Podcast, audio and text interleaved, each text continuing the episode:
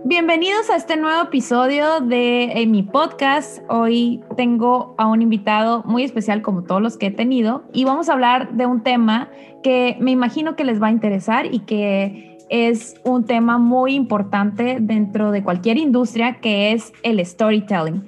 El invitado de hoy es un amigo y lo admiro mucho como profesional. Él se llama Eric Gómez, él es reportero y editor de ESPN.com en Estados Unidos y ESPN.com.mx. Él tiene más de 12 años en la industria del contenido digital, casi todo enfocado en el periodismo deportivo. En el 2011 se convirtió en el editor en jefe regional más joven de la página gold.com, la página de fútbol más grande del mundo. Ha cubierto diversos eventos deportivos, incluyendo series mundiales, Super Bowls y mundiales de fútbol. En el 2016 se unió a ESPN para crear contenido y estrategia para Estados Unidos y Latinoamérica. Bienvenido, Eric. Muchas gracias, Lilian. Sí, este, y también agregaría a todo eso, orgullosamente de Tijuana. Así que... Eso es muy importante, qué bueno que, que lo mencionas. Eh, a Eric lo conocí en Ciudad de México y siempre muy orgullosos de nuestras raíces, siempre Tijuana en lo alto, ¿verdad? Por supuesto, y si no, pues que vean el mapa, ¿no? Como dicen ahí. Totalmente. Bueno, Eric, pues vamos a empezar esta conversación. Primero que nada, me gustaría que me contaras por qué decidiste entrar a este mundo de la comunicación y específicamente del deporte. Pues mira, yo entré al mundo del deporte casi casi que por accidente. Era algo que a mí me gustaba desde niño, pero no era una situación en la que yo desde que estaba eh, de cierta edad decidí entrar o quería ser periodista deportivo. De hecho, yo estudié comunicación, pero muy específicamente estudié cine en, en San Diego State. Entonces mi objetivo era trabajar en la industria de televisión y de cine. Todavía digo, lo hago, ¿no? Trabajo para una cadena televisiva, pero el, enfoque y el giro sí han cambiado a lo largo de los años. Cuando estaba yo en una eh, clase de precisamente de storytelling, porque era para escribir guiones, se, se le ocurrió al profesor eh, decirnos que para una tarea teníamos que escribir unas historias en diferentes formatos, ¿no? O sea, básicamente utilizar tu creatividad para sacar cositas adelante como cómo contarías una historia por medio de un poema, por decirte algo. ¿Cómo contarías una historia por medio de, de, una, de un artículo periodístico? ¿Cómo escribirías una historia ficticia en un short story? Entonces nos dio ahí como que diferentes formatos para tomar en cuenta y yo eh, como parte de mi research quería buscar como una página en donde se escribieran historias ficticias de deportes, ¿sí me explico? Así como que, no sé, algo, algo que tuviera que ver con el deporte, porque como te mencioné es un tema que me gusta mucho, pero que, que juntara esos dos mundos. Y de la nada no encontré lo que estaba buscando, pero sí encontré una página que se llama Bleacher Report, que en el 2008 era open source. Y la manera en la que esa página se hizo grande, acaparó audiencia, era precisamente permitiendo a cualquier persona escribir sobre lo que se le pegara la gana del mundo deportivo en su plataforma. Y los incentivos que ofrecía pues eran simplemente que los editores pagados de la página, si les gustaba lo que escribías, lo podían hacer este, llegar a la, al homepage, ¿no? a, la, a la mayor audiencia posible. Eso me gustó por diversos motivos y empecé a, colaborar nada más como hobby, porque lo que yo estaba haciendo necesitaba de mucha práctica de escribir y de escribir y de escribir, y se volvía muy monótono como que escribir puros guiones de cine y hacer puros tratamientos para, para películas o para series, cortometrajes, etc. Entonces yo también quería un break, pero no quería dejar de practicar. Y así me fui estuve escribiendo durante meses en, esta página Bleacher Report, básicamente como hobby, te digo, no se me pagaba nada, ni mucho menos. Y ahí alguien me scouteó, me buscaron de go.com, de la página que mencionaste en tu intro, para trabajar en una edición de Estados Unidos en español que apenas había comenzado en el 2009. Ya para ese entonces, ya te digo, habían pasado algunos meses, yo estaba en el 2009, acabando la carrera. Y pues era un trabajo que era de home office, yo no tenía que salir. O oh, sorpresa que 11 años después todos estaríamos encerrados en home office. Pero era algo que pues me ayudaba con los gastos de la universidad, ¿sabes? Este, para poder también empezar a, a ganar un poquito de dinero y como bien sabrá tu audiencia y sabes tú, es muy complicado de la nada llegar a la industria del cine y de televisión y, buscar un trabajo. Además, eso implicaba más que probablemente que yo me mudara a, Los Ángeles, ¿no? Eh, el trabajo me gustó, me gustó la industria, me gustó el hecho de que te daban acceso a eventos deportivos, o sea, de la nada. Estabas ganando todo el combo de lo que querías. Claro, claro, o sea, era, me, abrieron las puertas a un mundo que yo no tenía ni la menor idea de que era accesible para mí. Y también, te digo, viniendo de este background de storytelling, de escribir para cine, de escribir guiones, etcétera, me gustó el hecho de que la historia que estaba escribiendo ya existía, ¿no? Que la narrativa ya existía y yo nada más le estaba metiendo un poco de mi propio giro, y que no tenía básicamente que inventar algo, que era esto, eh, era totalmente verídico y que de todas formas la prosa podía ser tan bonita como algo, o sea, algo que yo haya inventado por mi cuenta. Y pues la verdad es que tomé la decisión ya de meterme full time a eso por ahí del 2011, cuando ya las cosas se estaban poniendo más serias con Gold y me terminaron ofreciendo un puesto para ser el editor en jefe que eh, para un, periódico, para una cualquier entidad periodística, pues es uno de los puestos más altos, si no el más alto, de la edición de México, que la iban a abrir en el 2012. Entonces yo acepté y el, único tema era precisamente que ellos querían que yo me mudara a la Ciudad de México porque querían poner una oficina y querían ahí tener como que operaciones regionales para Latinoamérica desde la Ciudad de México.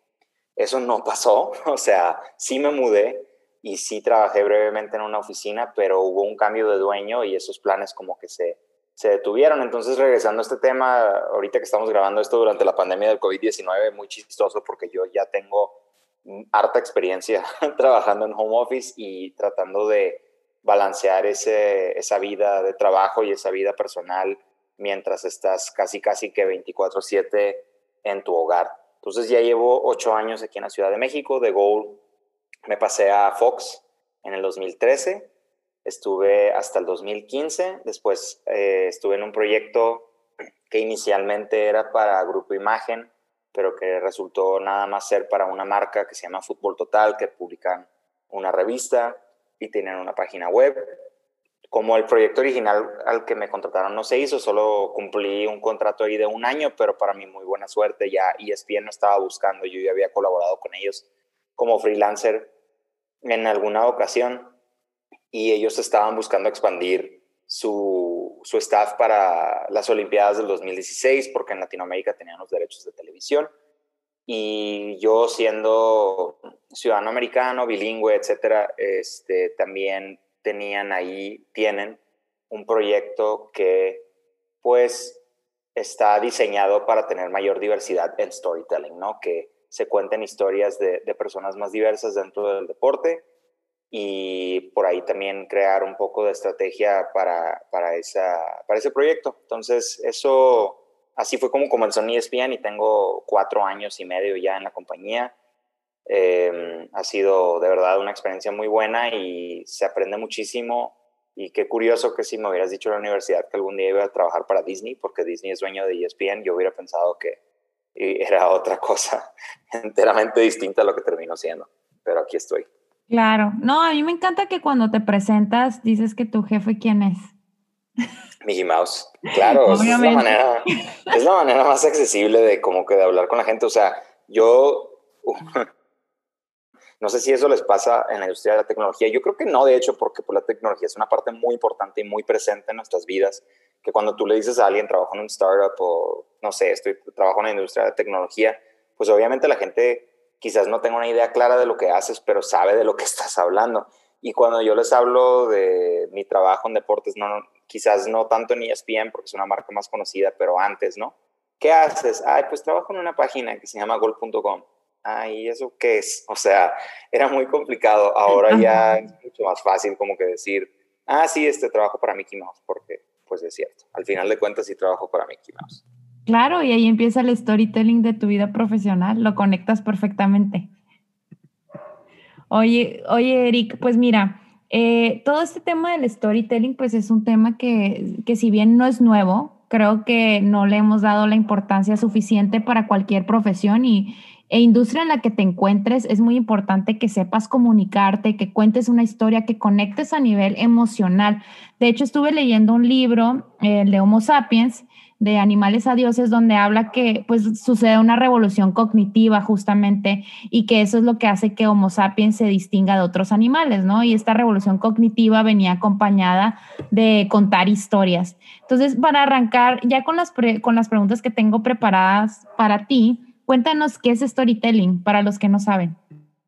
Storytelling lo acabas de básicamente definir y la palabra pues en inglés eh, se traduciría a contar historias. Esa es la manera más fácil en la que yo puedo definir esto para cualquier persona, evidentemente en la industria del periodismo o en la industria del entretenimiento. Storytelling es lo que tú le presentas a tu audiencia para que ellos hagan el, el engagement que tú quieres con tu marca, con tu plataforma y con tus, este, en nuestro caso, en el caso del periodismo, con, con los, los, encargados de entregar esos mensajes, ya sean conductores, ya sean reporteros, ya sean este, incluso comentaristas.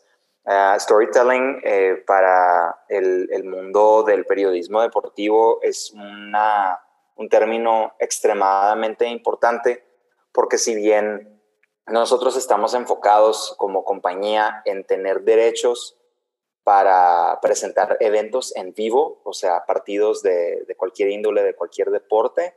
Es también muy importante darle contexto y mayor y entregarle al, al consumidor mayor contenido relacionado a esos eventos. Si bien es, no es parte de nuestro core business el hecho de, de transmitir eventos en vivo, eh, también es sumamente importante poder entregar historias y, como te mencionaba, contexto.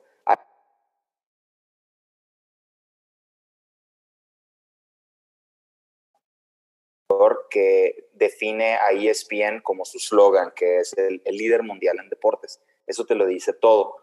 Eh, en, en, el caso de la, de la empresa, pues es una que ya tiene 41 años, comenzó en 1979, si no estoy equivocado y que básicamente abarca ahora todas las plataformas que tú te puedas imaginar, empezando por Old Media, eh, excluyendo eh, perdón, periódicos, que pues evidentemente ya es algo que cada vez es, es, menos y menos físico, y hasta hace dos años revista teníamos también, pero televisión, radio, podcast, eh, contenido social y evidentemente contenido digital forma parte de, esa definición y de ese mandato de, storytelling para nosotros. Sí, y, ahí va mi segunda pregunta con respecto a lo que comentas al final de todos estos medios y cómo están generando los contenidos y por qué es tan importante meter esta parte de storytelling. Como empresa o organización, ¿cómo puedo medir el revenue que voy a tener al aplicar storytelling en mi producto o servicio? ¿Hay alguna manera de medirlo o de entender el valor que esto va a implicar al momento de poder hacerlo? Dentro de nuestra industria es muy fácil contestar esa pregunta porque dependemos del modelo clásico de ventas, ¿verdad? Este, cuando estamos hablando de contenido en televisión, pues la manera de monetizar más fácil es simplemente con comerciales. Existen también eh, cosas que están, segmentos que están patrocinados por diferentes marcas y hay también product integration dentro de, diferentes eh, facetas de, televisión que sigue siendo nuestro, nuestro core business.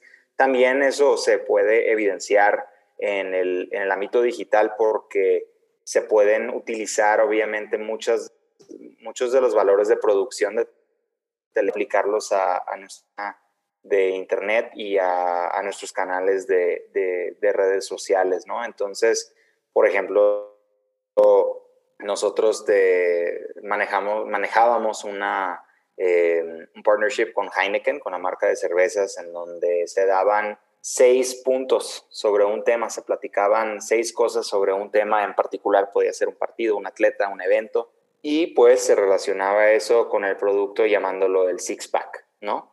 Este, también se, hay, hay muchas metáforas y muchas palabras que se utilizan en el mundo del deporte que se relacionan a otras cosas en la vida. Este, y por ejemplo, yo trabajé en una que me recuerdo eh, en ESPN, que por ejemplo, cuando un equipo atleta también no ha conseguido, no ha llegado a su punto más alto dentro de su disciplina, el, el, que está más motivado, pues comúnmente se dice que tiene hambre, ¿no? Que tiene hambre de triunfo, etcétera, etcétera. Y eso en algún momento, un patrocinio con eh, Kentucky Fried Chicken, ¿no? Con KFC, el hambre de la victoria, no me acuerdo cómo era, pero pues es, es, es como muy fácil también tras línea para las marcas en este modelo muy viejo de ventas para poder monetizar. Evidentemente hay otras formas de hacerlo, y también este, en, plataformas de redes sociales como YouTube y, e Instagram, TikTok, Twitter, bueno, Twitter no, pero eh, Facebook también, eh, se, se gana dinero con los modelos clásicos que están al alcance de cualquier productor de contenido, sobre todo en YouTube y en TikTok, pero también se hacen esas integraciones en, en, el mundo digital y pues lo más fácil es hablar de la página web en donde se venden los anuncios que todo el mundo experimentamos a la hora de, meternos a, cualquier página, ¿no? La segunda parte de tu pregunta, ¿hay manera de saber antes de, que se cree una pieza de contenido cuál es su valor? Depende de lo que estás haciendo. Yo, por ejemplo, si escribo una, un artículo, francamente, pues no es muy palpable cuánto le agrega de valor a la compañía, es parte de un, de un todo y ese todo es el producto de la página web. Pero si hago un video, por ejemplo, si hago este, una película documental, si hago un programa diario, si hago este, un podcast, esos sí, esos sí tienen ciertas métricas que nos permiten em, con el resto del contenido de la compañía y el resto del contenido que está relacionado a lo que estés haciendo en la plataforma en la que estés haciendo, se le puede asignar digamos, un valor hipotético a lo que se espera que esa pieza de contenido pueda recabar si está, digamos, puesto a la venta a, una marca o a los simples eh, digital advertisements que puedes este, encontrarte en, una página o en una red social, ¿no? es la mejor manera que lo, que lo describiría, perdón. Claro, hoy tuvimos una pausa incómoda. No, que, que, yo recuerdo mucho una plática con Eric cuando eh, estaba empezando con el podcast y él me dio un tip muy interesante, por ejemplo, de cómo nombrar mis episodios, porque pues como saben, ese, puede ser el primer gancho para que las personas se interesen por mi, por el producto que estoy desarrollando y tú me hablabas en ese momento de dos elementos que podía combinar. No sé si nos puedes explicar para que también los que nos estén escuchando aquí lo puedan utilizar como tip para, ah, ya sea si tú escribes un artículo o estás generando contenidos de podcast o de otras cosas, creo que, que, que puede servir mucho. Claro, pues mira, nosotros trabajamos mucho los keywords por el tema del SEO, ¿no? De Search Engine Optimization y eso también es muy estandarizado en la industria del contenido digital, pero aplica a todas las facetas de, contenido en general. Tú lo que quieres es tener títulos cortos y que tengan las palabras claves al frente. Porque si bien tú estás hablando con Eric Gómez, pues francamente no mucha gente fuera de la industria del deporte, ni dentro de ella tampoco, saben quién es Eric Gómez, pero si tú pones, por ejemplo, ESPN, eh, e eso ya es, obviamente estás aludiendo directamente a la marca y es algo que más gente conoce. Si tú estás hablando con alguien que trabaja en Netflix, pero que no es, digamos, un gran director o un gran productor o lo que tú quieras, pues también va a ser más eh, atractivo para la persona que esté escuchando tu podcast ver la palabra Netflix. Si estás hablando con alguien de Tijuana como yo que llegó a ESPN, eh, podría ser interesante para personas que no necesariamente son de Tijuana, pero que no son de las grandes urbes, de las grandes metrópolis, ¿no? Como Los Ángeles, Ciudad de México, eh, Nueva York, etcétera. Saber y entender cómo es el camino o cómo es el, pues sí, precisamente el roadmap para una persona que quiere alcanzar éxito en cierta industria, ya sea la tecnológica, ya sea la de contenido, etcétera, etcétera. Esas son las dos cosas en las cuales nos enfocamos nosotros mayormente a la hora de, lanzar un, pedazo de contenido al mundo, porque estamos tratando siempre de entender que dentro de los segmentos de la audiencia que existen, hay personas que ya consumen nuestro producto y hay otras que no consumen todavía nuestro producto y que una cosa, una pieza de contenido o lo que sea puede ser esa diferencia entre atraer a esa persona adentro del mundo de ESPN o simplemente que pase de largo y, lea o vea o escuche lo siguiente que no sea de nosotros. Claro. A ver, Eric, y eh, hablando de, esto de los títulos y ya entrando más en la parte que yo creo que nos interesa a muchos, ¿cómo podemos construir esta historia? ¿Cómo ¿Cuáles son las claves o los ingredientes que necesito para construir esa historia que haga que conecte de manera emocional con mi usuario o consumidor? Es algo muy importante ahí, que es la conexión emocional. Para tener una conexión emocional con la persona que está experimentando tu, tu contenido por primera vez o que está volviendo a tu plataforma para volver a, a, tener, ese, a tener experiencia con ese contenido, necesitas saber a quién estás llegando y necesitas también, digamos, definir las características principales de las personas que te van a leer o ver o escuchar. En nuestro caso es algo que constantemente estamos tratando de, recabar data y de entender dentro de ESPN para saber cómo llegar a estas personas en todas esas plataformas. Ese es el gran reto que tenemos porque no solamente somos una página de internet, no solamente somos un canal de televisión, no solamente somos un perfil en redes sociales, somos todas estas cosas y más, y tiene que haber ciertas líneas, ciertas características que tengan en común las personas para agruparlas y para decir, ok, nosotros, por ejemplo, los tres grupos más grandes que tenemos, o sea, los identificamos por, por esas diferentes características. Uno de esos grupos, pues es evidentemente la persona que, como mencioné antes, le, le interesa mucho más el evento en vivo, ¿no? El deporte, la, experiencia del deporte en vivo. Son, son diehards, son personas que cuando ven deportes les impacta emocionalmente lo que está sucediendo, ¿no? O sea, si pierde su equipo se pone de malas, si gana se pone de buenas. El, el equipo o el atleta favorito es parte de su identidad. Les gusta ver eventos con familia, con amigos, es un evento social. Esas personas... Conozco varios así. Claro. Todos conocemos a alguien así. Así es. Así es. Y, y, si bien ya te di las características de ese segmento, lo que nosotros hacemos es también entender qué plataformas prefieren, en qué plataformas prefieren experimentar el contenido de ESPN.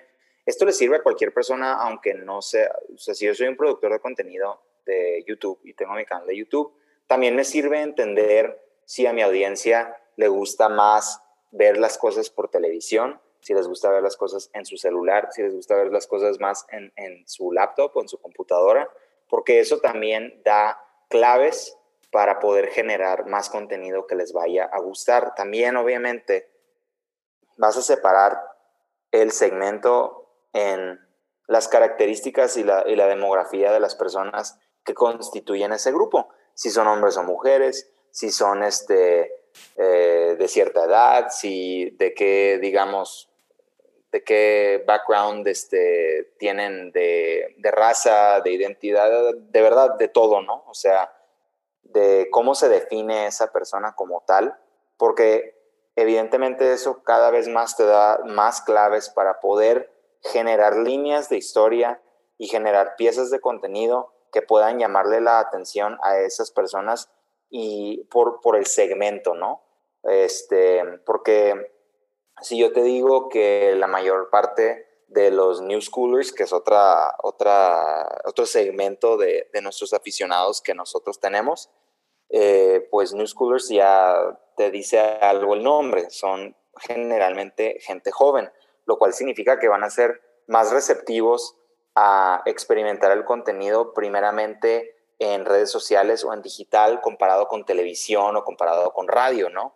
Eso también ya te permite explorar otros tipos de, creación de contenido. No es lo mismo crear un video para TikTok que para YouTube, que para la página de Internet, que para el canal de televisión. Todos tienen características diferentes y todos están apuntados a alcanzar un segmento distinto.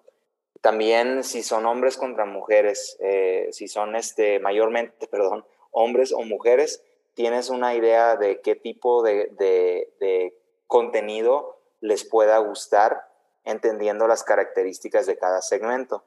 Eh, yo, por ejemplo, eh, siempre que voy a escribir algo o siempre que voy a generar una pieza de video o que sea, veo esos tres segmentos grandes que tenemos en ESPN, que ya te mencioné, uno los diehards, otros son new schoolers y otros son los story seekers, para saber hacia, hacia quién voy a dirigir esa historia. Este, nosotros trabajamos en, una industria que se regula por el calendario y me refiero a eso con el hecho de que eh, el fútbol, soccer, prácticamente se juega todo el año. Entonces, eso es un, tema evergreen. Puedes hacer cosas de fútbol todo el año y a la gente le va a gustar. Sin embargo, hay deportes que tienen un, shelf life limitado a lo largo del año porque el fútbol americano, si bien podemos hablar del fútbol americano en ESPN todo el año porque la audiencia así lo pide, se intensifica la cobertura del fútbol americano cuando hay temporada, ¿no? O sea, empiezas en julio, en agosto y acabas en, enero y en febrero. En el básquetbol igual, en el béisbol igual. Eso también es algo que nos, la temporalidad, la atemporalidad nos da la, guía y la batuta para crear diferentes tipos de contenido. Y eso es algo que yo siempre también, cuando me han pedido hablar con creadores de contenido, con jóvenes periodistas, etcétera, es algo que siempre pido que la gente tenga en mente. No siempre es necesario forzar un tema también hablando de, de la fecha conmemorativa en la que estamos celebrando, ¿no? Entonces, ahorita tú y yo estamos grabando este podcast en noviembre y en México eh, a lo mejor para muchas marcas y para muchos creadores de contenido les parece importante generar algo para, no sé, el puente del Día de la Revolución o con el buen fin, ¿no? Antes, con el Día de Muertos. Para muchas marcas y para muchos creadores de contenido, esa es una excelente idea, pero no para todos. Y es muy importante también conocer precisamente a tu audiencia para saber si eso va a tener resonancia con ellos o no. Y al final de cuentas, lo que yo siempre, mi enfoque principal siempre en, ese último tema es tener un balance entre temas temporales y atemporales, tener y ofrecer contenido a la gente que sea igualmente bueno leerlo en noviembre, que en marzo, que en julio, que en cualquier momento del año, y también no ignorar lo que está pasando en el mundo para crear una especie de conexión mayor con la persona que estás tratando de alcanzar.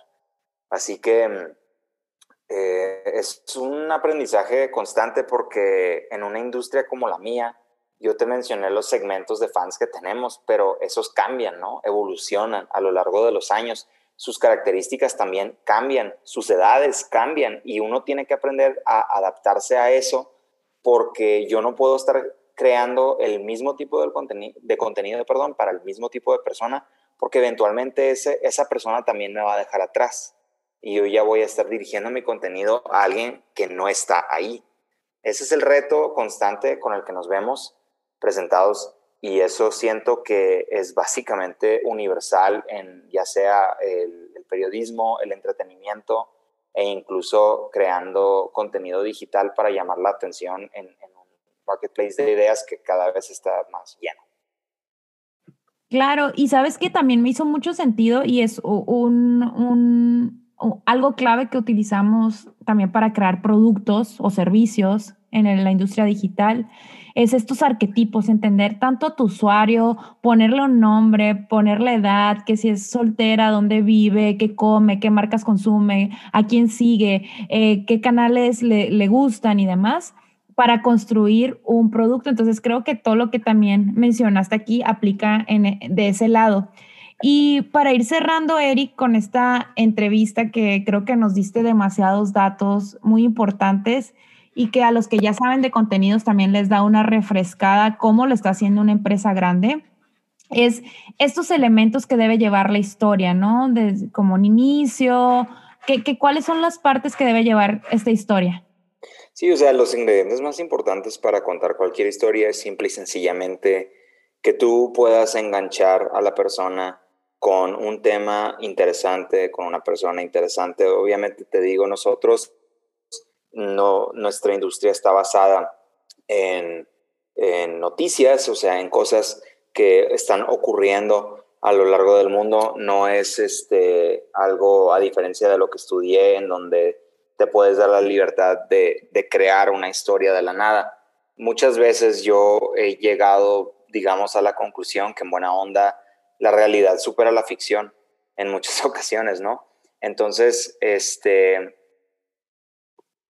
lo más importante para mí es enfocarte en un tema que si bien te apasiona, sea algo que aunque no lo domines al 100%, te puedas documentar la persona o personas que están transmitiendo una historia a una audiencia.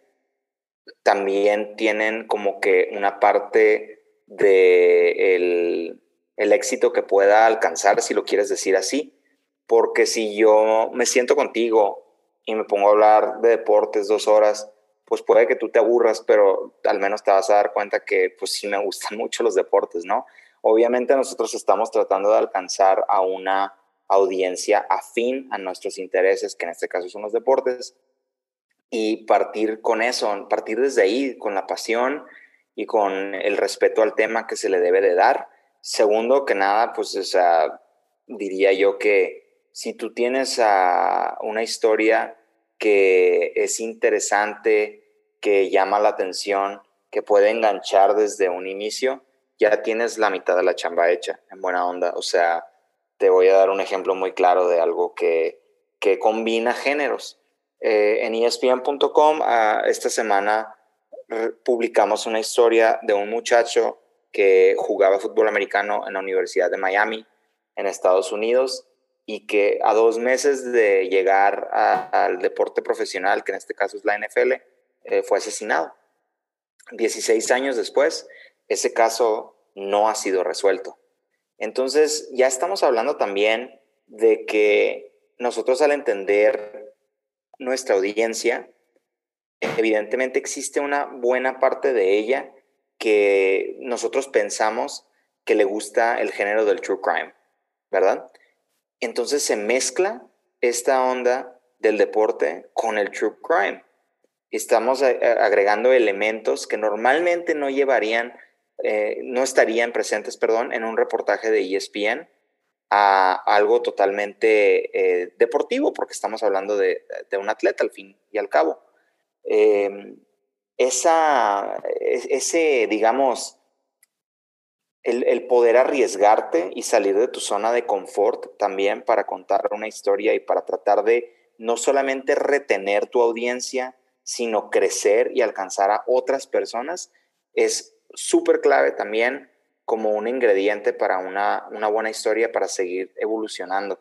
Nosotros publicamos historias que muchas veces utilizan a un marco deportivo o a una persona que trabaja en deportes, ya sea un atleta, un entrenador o alguien más, simplemente como el punto de partida. ESPN muchas veces opera como una máquina de contenido que si bien está siempre enfocada en deportes, toca muchísimas otras áreas de la vida. Entonces eso es para mí muy clave porque tú puedes ser una persona que genere contenido sobre videojuegos, o puedes ser una persona que hable de deportes, o puedes ser una persona que trabaje Em, en una, híjole, o sea, como community manager de una tienda de muebles. en buena onda. Pero si tú utilizas tu plataforma para contar historias interesantes, para acaparar la atención de un público que está ahí para, pues, para todos básicamente, y tomas ese tipo, esa clase de riesgos inteligentes, pensados, basados en tu data, vas a tener muchísimo éxito. En muchos casos nosotros no, o sea, nosotros, ESPN, como te he mencionado varias veces durante esta entrevista, pues no es un, un este, no es, no tiene solamente una cara. Nosotros hacemos diferentes tipos de cosas en diferentes tipos de plataformas también para alcanzar a diferentes tipos de personas. Si, evidentemente en un medio como la televisión o la radio se necesita un personaje, alguien que tenga carisma, alguien que pueda atrapar a una persona, pues eso no es un elemento tan, tan, tan prodigioso a la hora de escribir una historia para web, ¿no? o un post en Instagram. No lo está presentando una persona, lo está presentando la marca. Entonces sí tiene que tener ciertas características y eso es lo último que, que, diría dentro de esta respuesta, es que puedes tomar esos riesgos, pero siempre tienes que respetar también los fundamentos y los preceptos de tu marca, ¿no? Tu misión, tu visión, lo que tú deseas, eh, lo que tú deseas siempre, este, uh, eh, la meta que tienes, ¿no? La meta que tú tienes para tu, para tu marca siempre la tienes que tener en mente. Estés haciendo lo que estés haciendo, respetar el espíritu de lo que, de lo que tú te estás planteando. Entonces, si bien, como te mencionaba, nosotros tomamos riesgos, siempre al final de cuentas, la, la regla número uno, la regla de oro es, pues esta es una compañía de deportes y siempre se tiene que hablar de deportes.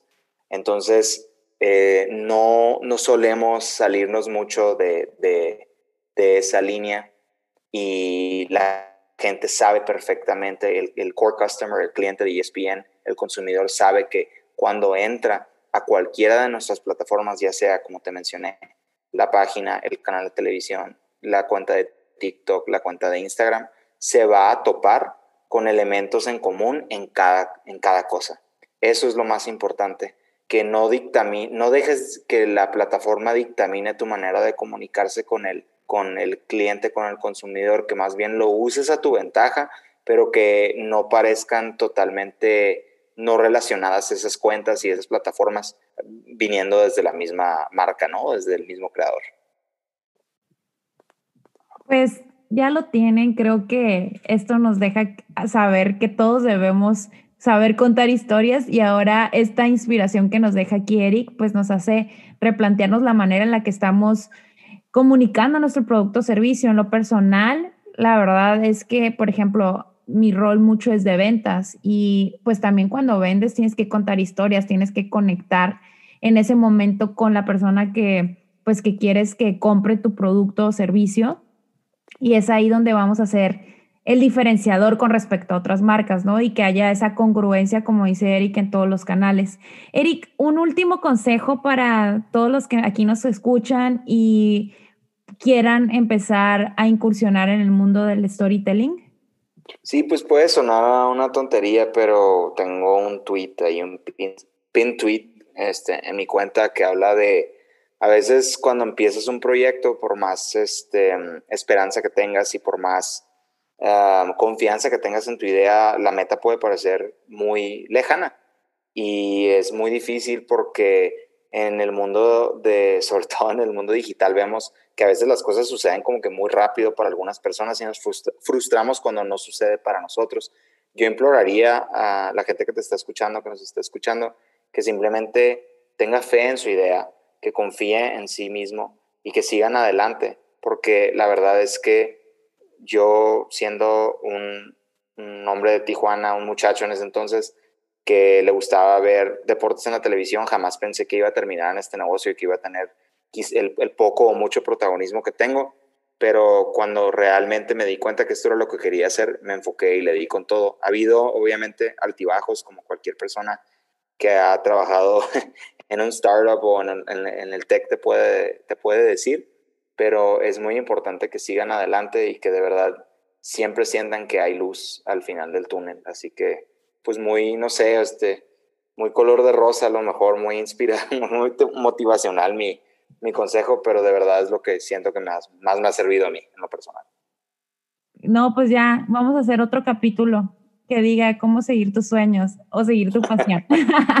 no, es que la verdad tú se resume en eso y yo siempre digo eh, eh, esa parte en todas mis pláticas, sobre todo a las personas que quieren emprender, es como, ¿qué es lo que te mueve como persona? ¿Qué es eso que te apasiona? Y siempre hay momentos donde ya quieres tirar la toalla, tienes que tener mucha resiliencia, pero estas palabras que das al final, Eric, pues yo creo que también hasta a mí me sirvieron y ahorita dije, sí, tenemos que seguirle, tenemos que seguirle y también por eso hago esto y esto del podcast que nace como un experimento y cada vez está generando mayor tracción y para mí es muy importante pues también llevar este mensaje de personas tan interesantes que conozco como lo es Eric y todos mis invitados, para que más, más personas conozcan eh, estos, estos mensajes y se puedan inspirar y puedan tomar algunos tips o consejos para sus negocios o para implementarlo dentro de la organización en la que estén o inclusive en su vida personal, porque esto aplica para todo. Así que Eric, pues ya nos vamos a despedir. Eh, te pido que si por favor nos puedes dar alguna red social en la que quieras que te siga la audiencia. Sí, claro, o sea, digo, la verdad es que los voy a bombardear con puros tweets de deportes porque esa es, mi vida, ¿no? Pero si me quieren seguir en Twitter es arroba Eric, con C nada más, Eric Gómez 86 y esa es mi principal red social. Muy bien, pues sigan a Eric, igual seguramente hay muchos aficionados del deporte por acá.